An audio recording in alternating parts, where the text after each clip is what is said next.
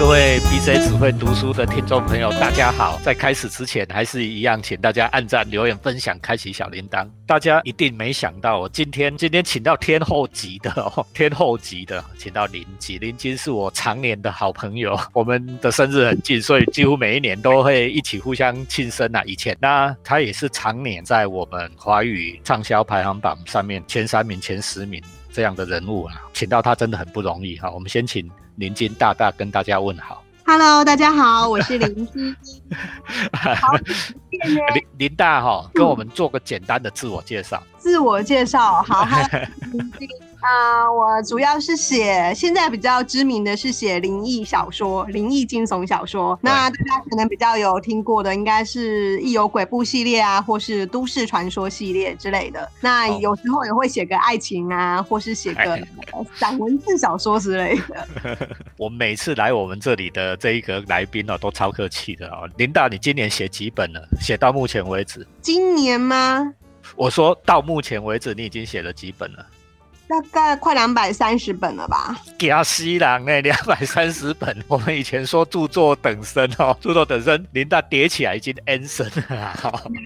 而且他他写作的范围啊，跨越好几个领域。刚才大家听到的就是写惊悚的以外啊，他是惊悚的天后啦，大家一定都听过他的啦。然后也写爱情的。哦啊，最近又跨足有声书，这个林大哦，他除了写书以外，他另外做的好好几个事业。我在想说，哎呀，老天不公平，怎么会给一个人哦这么多会做的事啊？这是超领域、跨领域专家啊。那我们今天不废话，我们今天要来谈的啊，第一个首先要谈起的是林大最新的有声书，叫做什么名字？二之教程。恶之教程，为什么恶就是很凶恶的恶啦？教程哦，就是教育学程啊，教育学程啊，教程啦啊。为什么林大写这本书？这本书到底写什么？这本书呢，主要是写说，嗯，写我跟我朋友在求学路上遇到的一些很特别的老师。林大有够客气，就是很机车的老师啦啊，甚至有一点邪恶的老师啊。林大要不要跟我们分享一下，到底有遇到什么样的经验？呃，里面有一个是我的嘛，我那个其实这样讲，我觉得那些老师在大家的一个社会一个固定的标准观念里面，会觉得他们是做的不对，做的不好的。是，可是呢，事实上他们教我们的算是现实社会的情况吧，对不对？其实你小时候你可以一直被这些漂亮的好听的话所。包裹这个糖衣，你等长大之后，你一跌跌撞撞，你就知道社会上是多么残酷跟现实，根本不是那一回事。对，那这些老师们就是他们不是刻意教我们的，他们就是身教就是这个样子。那我们那个我自己遇到的是高中老师，那高中老师非常经典，他就是那种造谣嘛，很会造谣生事，就是那种我们那时候其实好先讲同学有错。同学校庆的时候翘课出去玩，因为校庆门是大开的嘛。然后有同学，然后我们同学那时候分好多批出去，有人去唱歌，有人去看电影，然后有人去联谊。你是女校吗？我是女校，对对，好。然后我们那个年代啊，去联谊这件事情，好像翘课已经很要不得了啊，你又去联谊这样子，那有的比较保守的家长是不能接受的，跑出去匪类的。没错，那结果反正最后回来就是他不管你是去哪里，他全部统一都说他们去联谊。我个人的观点就觉得这样是不对的，因为你人家没有做的事情，你不可以硬塞在人家身上。对对，不可以硬塞在人家身上。就像这种例子呢，因为我现在服务的学校也是传统的师范体系出身的啦，就是专门培育老师的学校啦，这种叫师培大学啊。看，还稍微看过林大这本书以后，其实我也是很感慨啊。老师呢，是对我们未来下一代的养成里面最重要的老师，就是培育下一代嘛。那像我。我们培育老师的人，我们是培育老师的老师，到底要怎么样培育出老师，才不会辜负这国家社会对我们的期待？我也是很感慨啦。像刚才林大讲到的这个例子，是有关于诚实的这件事。对，嗯，对，除了诚实之外，他前面是好，前面是这样。因为我们里面有一个女生嘛，我们就叫她小芬，她是去看电影，而且她有票根为证哦。然后老师就说她票根是假的。不信任学生，不信任，他觉得他就是骗人，那是跟别人借的，可能跟真的去看电影的同学借，借来当借口。然后那个小芬的家里是很严重的重男轻女，加上那个时候没有家暴专线，他真的是家暴家庭的小孩。所以那个老师，我们老师就是打电话跟那家长说，你的小孩去联谊，因为我们那个导师坚信他是带头的人，说他是带头去联谊的。嗯，那事情就变得很严重。我印象永远忘不了是他校庆完后啊，因为那个导师用那个假日打电话给所有的家长说这件事。然后那个下一个上学日，我们那个小芬同学来的时候啊，他身上没有一块皮肤是肤色。哎呦，公家公家不先哭哦，亲的对啊，两只脚、手，连脖子，他就只有维持那张脸是 OK 的，连脖子上都有哦。紫色的，然后他都没办法走路，他是一拐一拐进来的。然后那一天，他就跟我们导师宣战，说他绝对不会放过导师，因为是导师的说谎害他这个样子。对，像这一个案例里面，我看到了好几个问题。第一个就是，当然老师不信任学生。对，那老师不认信任学生，当然。第一个是老师的问题啦，老师的问题。像我自己的做法是这样啊，我们在教书，不管在什么样的学校教书，你都会遇到说，那学生，比如说学生翘课，学生没来啊，他总会编一个理由啊。我们常常老师圈。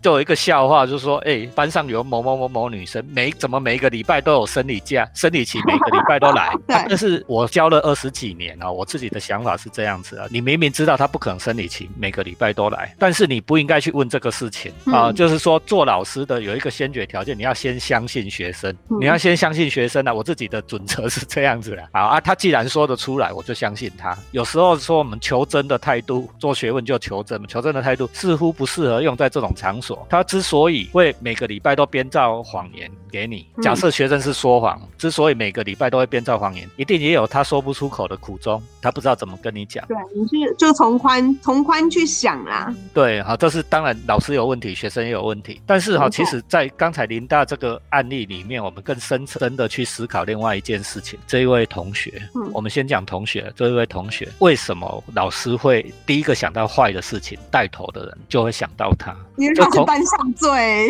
活跃所以孔子那时候，我 我回到《论语》啊，孔子就说：“君子勿居下流。”什么意思啊？你的母堂平常你就做一些无为不为，给人家坏印象。哎呀，你的是专门在捣蛋的。那万一有一天老师发现了更糟的坏事，他就把那个坏事。统统都堆到你头上来，对，标签就会贴到他身上，就贴到他的身上来。其实不是他干的，这是君子勿居下流啦。啊，另外一更深的去想这个老师，我自己是这样觉得，更深的去讲这个老师，这个老师哈，依照刻板印象行事了吧哈。有时候我都觉得老师哈太没有社会经验，因为你知道我们国内的老师培育体系啊，他都是读书读书读书，读书完你就当老师，几乎都没有社会经验，对不对？不知道那人的复杂性，不知道那人的复杂性，因为课本里面又没有教你青少年就是这么。复杂，没错，而且我们那个导师刚好是新的，第一次当导师，所以你就更严重，对，更严重，你就没有社会经验，所以你你就用这课本现象去行事，你会不会就这样扼杀了一个小孩？没错啊，而且他想要利用那一次树立权威，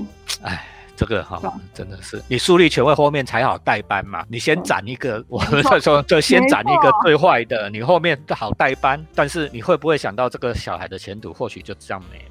近的他不会想，他不会这样想。近的你害他被打得满身淤青，他的家暴案件这种公家那一类的。那远的来讲，你看这个小孩以后对待别人会怎么样去对待别人？他后来没有树立好啊，因为我们那个同学真的很强悍，他就对付了我们这个导师，对付了他两年的时间。对嘛，反而。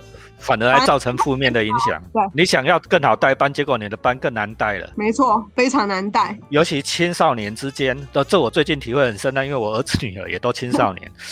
青对青少年影响较大的，根本不是老师家长，是他的同才。你要是班上有一个像这样子哈，跟权威作对的，你其他的同学全部都受影响。没错，他完全没办法带，而且因为同学都知道实情嘛，所以对导师就全班都不能谅解，因为我们真的都知道他是去看电影。但是导师就是坚持他是去联谊。那林大呢？林大你自己有没有干过这种匪类的事？哦，没有，因为我觉得不划算。为什么不划算？哎，出去被抓到，那是老师没记警告啊！如果有的话，不是很麻烦吗？尾猴啊，看电影又不是只有那一天限制，对不对？对呀，他日去啊，而且会很会很紧张，因为你还校庆还要赶回来。对，我觉得这个怎样算都不划算。为什么不假日出去？我可以玩一整天。对呀，对啊。所以林大也不是为了说要遵守校规这样，你是因为不划算呐？你干嘛为了这个看电影这种小事去去被人家这样子被老师这样子整？对，没错，就鬼猴啊，因为这不是必要或是 很急的事情。对，干嘛去挑战那个道德教教条？哦，所以我有时候就觉得说道德教条是很糟糕了。好，我我们在。B J 只会读书，也读过那道德教条很糟糕的哈，礼教会吃人的啦。但是有时候你之所以不想理他，倒不是因为说你想挑战他或什么，只是算一算你就不划算。嗯，就算作弊也不会合啊。为什么？为什么作弊不合？作弊，哎，像我大学的时候，我们作弊抓到的是零分嘛。对。然后或是，而且零分有老师还会记大过。对。那我认真念书一点不就好了？认真念。我为什么冒这个风险去做这件事呢？有没有人叫你一百分？对不对？对啊，哎，你这个风险很大，那你这学期的时间都白费了。那 你可能还要，万一你刚好用其他都念不好，你还会被二一哦，人家要重考，要不然又要重修。这个这个是比刚刚那个翘课更不划算的事情。对，林大讲到作弊，我有分享一个自己啊，因为我自己是老师嘛，我对作弊的看法，这个作弊的看法在桑德尔正义那一本书里面也有谈到啊。基本上，为什么你不作弊？为什么我跟同学都这样分享？其实你作弊哈，我不在乎你说。你是不是愿意作弊？但是你作弊的这个行为，基本上它代表了你根本看不起老师。为什么？你觉得你作弊的结果，老师看不出来你是作弊的啦？所以不喜欢同学作弊的是，啊，你不是摆明看不起我，看不出来你是作弊的。这个是很 personal 的哦，不是因为你触犯教规哦，你看不起我，看不起我，你凭什么过？对吧？我自己的想法是这样的。聊，这个就是说，有时候这种道德的反身性哦，有时候这样想一想，啊，你看看不起老师，对你又没有好果子吃。没错，没错。你怎么会划算呢？对啊，分数掌握者哎，对，没有人生出来的字比你更多。我跟大家透露一个小秘密，林大每天是几万字几万字在生的，有啊，一两万而已啦，一天一两万来而已。天哪，你知道我要挤一本好，我我第一次开始写小说的时候，第一次要挤一本十万字的小说，我搞两年。哦，那林大你的速度，你现在十万字你要搞多久？要认真跟不认真啊，认真就一天两万字啊，不认真就一天一万字啊，真的超恐怖的嘞！都除一下。我自己是觉得说，啊，你如果吃的东西不够多，你也吐不出那么多呢。林道，你觉得这？应该说我是学龄前，可是我学龄前看那些都是故事书啊，对，都是那种童话书，然后其他全部都是从教育体系中得到的，就是看就是国文课本啊什么这种的。那我自己是喜欢看古文呐，我很喜欢看古文、古诗这种东西。很怪哈，林林黛很怪哈，你绝对想不到吧？他写这种什么惊悚的、写爱情的，结果他是最喜欢看古文。对，我是看我是古文派的。古文。我现在要分你两个问题问你。第一个，你刚才说你学龄前读很多故事书，记不记得你最早是从读哪一本故事书开始？最初的阅读经验是什么？最初的阅读经验，那个可是不是世界名著哎，是那种一本很厚的，叫做《妈妈说故事》，然后它有分日期，一月一号一折，二月一月二号一折。对我那时候可以用一天把那本书全部看完。几岁啊？那时候可能五啊四五岁，然后一天就可以全部看完了。对，然后看到被骂，因为不吃饭。有注音符号吗？有有注音符号，我很早就学注音符号，很早很早。对啊，所以他还没有上小学，林黛还没有上小学，就会读注音符号，就会读故事书，沉迷在故事的世界里面。妈妈说的故事里面，你有没有印象最深刻的哪一则？已经忘了，早就忘了。那个都很短呢。我其实后来是比较大一点念的，应该是小小一的时候吧。那时候印象很深，就是《礼记斩蛇》哦。对对对，我觉得太呆了。礼记斩蛇，来来来讲礼记斩蛇，觉得超帅的啊！那个女，就是因为她其实主要她跟其他的外国故事是不一样的，不是被救的公主。是啊。对，她其实就是一个女生去把，简单来讲啊，就是我们一般看的那种周楚除三害什么的，她就是一个女生。他就用剑把一个呃蛇的头砍下来，蛇妖的头。我那个印象最深的这个，因为实在是太帅了。不需要被保护的公主。对，不需要被保护。对。你我们遇到的蛇，我自己把它砍掉。它是蛇精哦，蛇精哦，是像大蛇丸那一种哦，对啊，也很强啊，就是那你之前在更早之前念，一定会念那些什么白雪公主什么的，对，那时候我们小就会对这种东西存疑，你知道吗？就是为什么他死了，被苹果噎死了，闻一下就可以就可以活过来。在我小时候的观念实在是非常的困惑。然后还有灰姑娘为什么被欺负，她不会反击？对我小时候就觉得这些故事很奇怪。然后每个女生好像都是等着被救。那为什么她跟王子见一面之后，他们就可以过幸福快乐的生活？对，所以你看这些在一个人早期生命早期的阅读经验哦，形塑了像林大的经验，形塑了林大一生的行为准则。我觉得你一辈子都在斩蛇，哎，有吗？有吗？你不是一辈子都在斩蛇的人吗？是啊，太好啦。林大讲说你不是女权主义者啦，但是你干的都全部都是这种这种事情。我偏女权啊，我自己承认了，我偏呢。你偏女权，没错。女生是根本不会不用依赖别人嘛，女生就可以自主的嘛，对不对？没错，对，没错。那你有没有对女女女权主义不爽的地方？自助餐我不喜欢自助餐，女权自助餐。坏，因为太奇怪，要公平就绝对公平嘛。然后我说，因为女权自助餐就是很多女生就只挑自己有利的地方喊女权，对。对，然后呢，对自己不利的地方就照以前啊，照传统啊，你们男生就应该怎样怎样，你们男生就要帮我们提重的东西啊，男生就要帮我修什么啊，男生就要付钱啊，成家以后男生就要负责赚钱养家，对啊，没错，餐啊，这个我不能接受，我也不能接受呢，我就是公平，我今天赚多少，我们就是一个家就是共同，也没有说男生应该要帮我做什么，我也不能接受呢，但是我不能讲，我讲了就被当做杀猪了。这个只能女生讲，因为你是男生哦。我我培养我女儿也是一样哎，我不觉得我女儿应该要靠男人哎，她明明可以独立自主的，你就自己去干啊。没错啊，人就是要做到不依赖啊。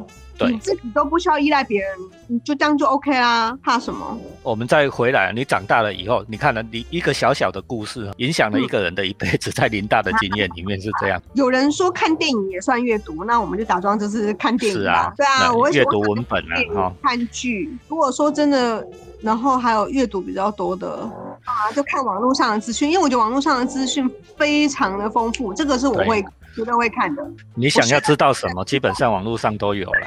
对不对？我可以从零开始学一个城市，学到 OK。对我只要从网络上查，那我自己是很乐在其中学新的东西。对，林大超喜欢学新的东，所以他现在才搞这个二次教程有声书啊。哦，你 你你讲你为什么要搞这个东西？你你到底怎么搞这个事情？有声书哦，其实是因为哎，去年 Podcast 就蛮红的，对不对？开始起来了，那你就觉得这东西很有意思。然后后来我有房间，然后可是房间，因为我们我不是用那个，我不是苹果的，我不是苹果用，我也不是。对，我没办法放房间。那我想说，好，那算了，anyway 就放着。接着我去年年底啊，那个 Readmo 电子书他们有一个年度报告大会，对，然后他们就有讲到有一本书叫《莫斯科绅士》，是，对，他也是出有声书。我就开始觉得奇怪，这个声音的东西是不是好像大家。感觉好像蛮越来越多，然后我就想说，想要做做看有声书或 podcast。哦，podcast 有点难做啦，我觉得，因为要想主题。对啊，所以 我 我现在这我们现在这跟林大聊，我是想说比较随性，谈只要跟书有关就好了。我们也不是为了说要在这里赚到多少钱，不是啦，就是说主要通过这个频道啊，跟我的朋友们聊聊书，聊聊他们怎么阅读。或许在这个过程里面，我们对我们两个自己彼此都有一些启发，这是一个作用。如果附带效果能让听众朋友也长一些见识，那也不错啦。我我我搞 podcast。只有这个原因而已啦。并不是功利的想法。有，因为后来有跟那个有跟有出版社也有兴趣，所以我们有去那个找那个声浪，就是 Parkes 那个公司来聊聊，就发现其实 Parkes 真的不太好做，真。然后后来就想说，那做有声书好了。可是你去查一下，要做一本有声书的成本非常可怕。哎，你花了什么？你花了什么？来跟大家讲一下。我花我花自己的血汗呢。我说 找出版社要做的话，假设你是出版社，你要做，对，第一个你要去租一间录音室。对不对？然后录音室是算一个小时，就是那个就算多少钱的？对对。那你如果硬要在一天录完，也是要算万的哦，单位绝对是万。一天录完，主讲者喉咙应该会哑掉吧？然后呢，还有后后期的剪辑什么的，那都是额外付费的。对对。那出版社如果今天要假设出版社要帮我做，他要让我去，可能他也要付我钱吧？对不对？对呀。对啊，这个成本，这个成本出去一定不会回本，堆起来吓死人的啦。对，那买的人其实国内市场并没有成熟，完全没有成熟，才刚起步，所以你也不可能卖贵，那接受人也不一定多，所以啊，这东西绝对不会回本，也就因此不会有人。不如像我们这样，像像阳春制作聊一聊。我们两个拿着手机，拿一个两百块耳机都在干呢啊！其实我是觉得这样也就好了啦，因为台湾的市场毕竟那么小，好啦。你如果说为了为了钱哈，为了钱去干这件事，怎么样想都不会划算的。我是觉得没错，没错，不可不可怜啊！麦克风，然后下载软体，然后开始 用软体把它录完，就这样。对啊，我们还是回来阅读啦。林大刚才说哦，只要有电影、有戏都会去看，真的是我认识的这么多作者里面，会真的有电影、有戏就去看的人很少。但是林大就是其中之一哦，而且都首场哦。他他都拼首场哦。像我们前天为解封，他马上第一时间就冲去看《黑寡妇》，我都还没有时间去看呢。哦，等很久哎，等一年四个月。而且这一部电影是完全符合林大的胃口的哦。对啊。不过他就是好，呃，不能剧透哈。啊，不能剧透，不能剧透。刚我们讲到的这种女权思想很有关系的。对，没错，对，因为它其实里面有这几年的女性电影都在提这个啦，都在提这个反父权。对，这个其实是有点政治正确的味道啦。老实讲，如果我的看法的是说，啊，这件事的确是应该要提倡，要提倡到平权，但是也不要提倡到说那种丁大刚才讲的那种自助餐的观念，说我要比你好了，而提倡到一样啦，同等对待。但是现在自助餐的人很多，对嘛？有一些人就假装女权的借口搞一些自助餐的那个人，那我们就看不起这些人呐。自助餐太多了啦，前面都讲一堆，然后婚后就说男人就应该要养家。光这点就烦，就很烦，对不对？对啊，就不可能，你要平等就平等啊。对，而像我，我也跟我老婆讲，我都叫我老婆叫老板啊，哦，老板的这一集到最后也是老板要剪啊，啊，是老板在赚钱啊，对不对啊？老板要自己去赚钱。最后要问林大一件事，林大刚来讲哦，说你很喜欢读古文，对，从经典里面，从古文里面，你印象最深刻的是哪一篇？读到的是哪一篇？哦，我本身我自己喜欢苏东坡的东西，我也超爱苏东坡，我的偶像。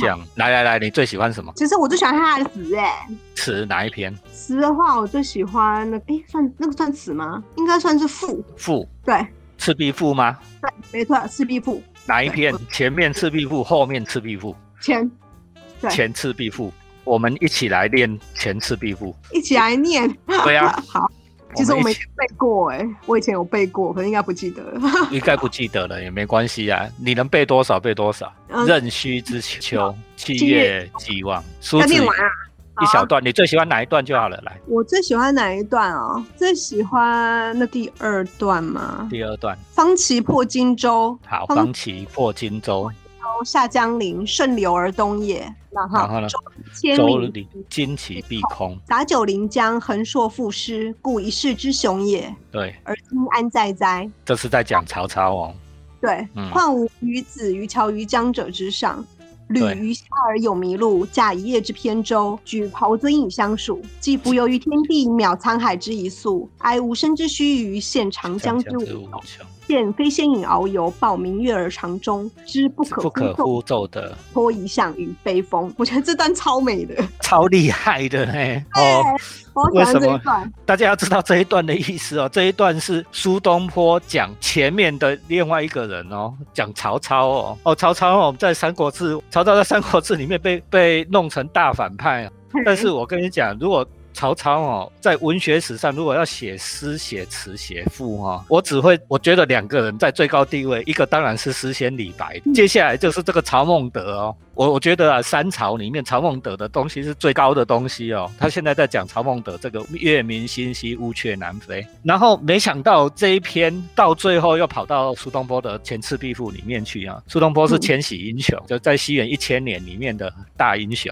刚才林大为我们念这一段，你看是不是非常高超的一个境界？整，其实他整篇都很赞，真太厉害了。霞飞仙以遨游，抱明月而长终。